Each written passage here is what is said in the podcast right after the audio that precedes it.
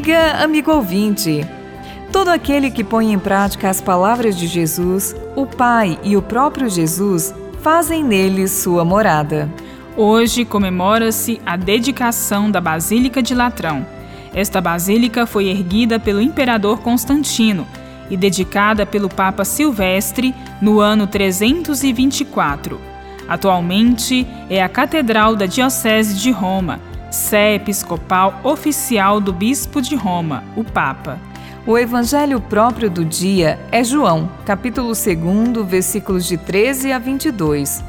João narra, como episódio inaugural do ministério de Jesus, a sua participação na festa das bodas de Caná. Em seguida, Contrastando com o alegre ambiente familiar daquela festa de casamento, João narra a presença de Jesus no Templo de Jerusalém, expulsando os comerciantes e cambistas que aí negociavam em parceria com as autoridades sacerdotais locais, denunciando com ira o comércio que era praticado neste templo.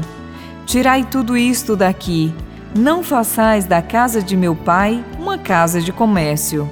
No diálogo com os judeus que se segue, Jesus fala: Destruí este templo, e em três dias eu levantarei.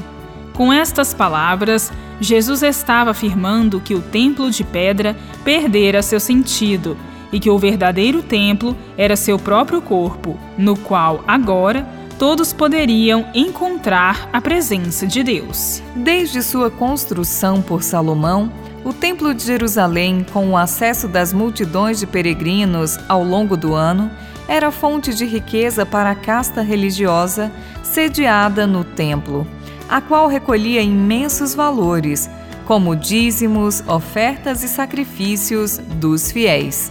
Estas riquezas eram acumuladas em uma sala anexa ao templo, o tesouro, tornando-se um lugar de comércio e exploração do povo piedoso.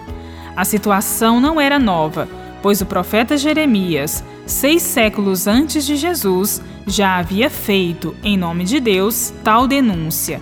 Este templo que traz o meu nome é, aos vossos olhos, um covil de ladrões.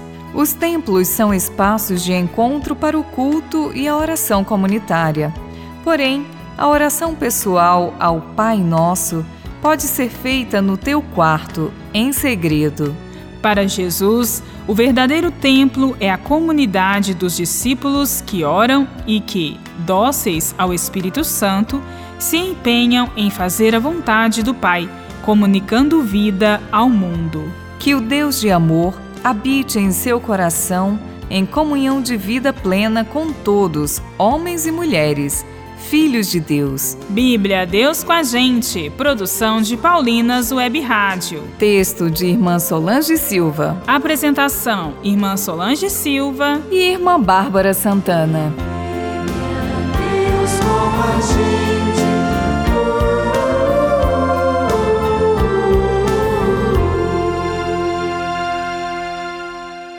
Você acabou de ouvir o programa Bíblia Deus com a gente um oferecimento de Paulinas, a comunicação a serviço da vida. Como um filho obediente, Jesus operou milagres e prodígios ao realizar o pedido de sua mãe. É o que canta Marília Melo em sua nova música João 2,